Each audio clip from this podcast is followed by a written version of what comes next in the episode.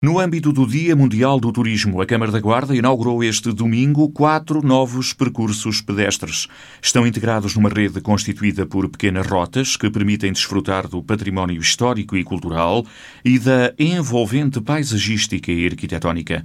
É mais um motivo de atração com uma oferta diferenciadora em termos turísticos e não só, sublinha o Presidente da Câmara, Carlos Chaves Monteiro. A Rota do Jarmel, a Rota do Azeite, Ramela João Antão, a Rota das Barrelas, Famalicão e Videmonte e a Rota da Cabeça Alta, Videmonte. São percursos que já estão há muito tempo sinalizados, compreendemos que têm uh, uma importância relevante para uh, o desenvolvimento e aquilo que é a atração de pessoas uh, ao território. Conhecemos muito daquela que é a procura de turistas e, e visitantes por este tipo de percursos e com certeza que nós entendemos uh, apresentar neste dia em que se comemora uh, o Dia Internacional do Turismo, o Dia Mundial do Turismo, desde logo sinalizá-lo com o lançamento destas quatro rotas que vão fazer parte deste roteiro, não só concelhio, mas também nacional.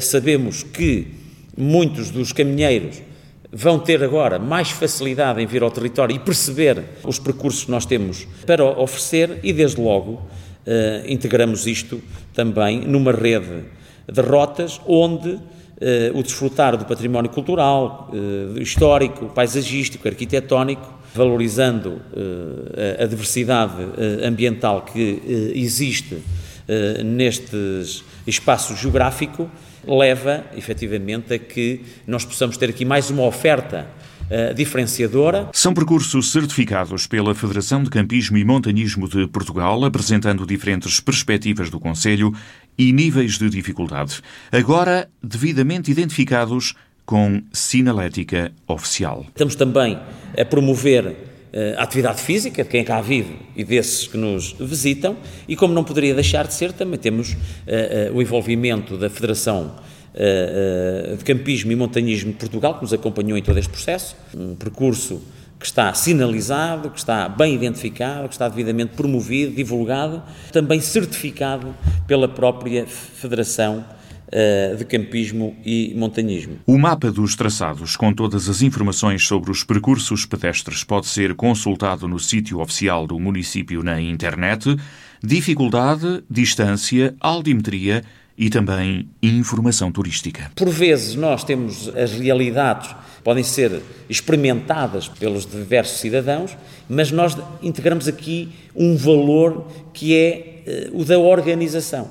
Ou seja, temos que comunicar o que, te, uh, o que fazemos, o que possuímos, mas dando aqui esta componente de perceber, uh, do ponto de vista das novas tecnologias, do ponto de vista da comunicação e divulgação, aquilo que as pessoas podem desfrutar antes de vir até perceber claramente aquilo que temos para oferecer e de que forma é que podemos usufruir destes uh, instrumentos, entre aspas, turísticos e de promoção do território. O processo fica completo, fica integrado, desde logo dá devidamente definido, sinalizado e devidamente divulgado.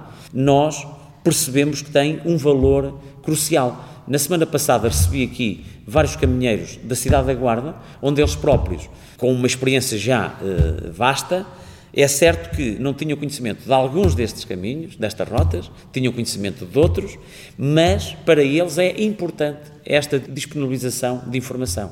O acesso no sítio da internet são, de facto, elementos cruciais para promover essa atração ao território. E é isso também que tratamos neste dia é de promover e divulgar aquilo que estamos a fazer e que já existe no território. Os quatro percursos pedestres do Conselho da Guarda foram inaugurados este domingo, Dia Mundial do Turismo.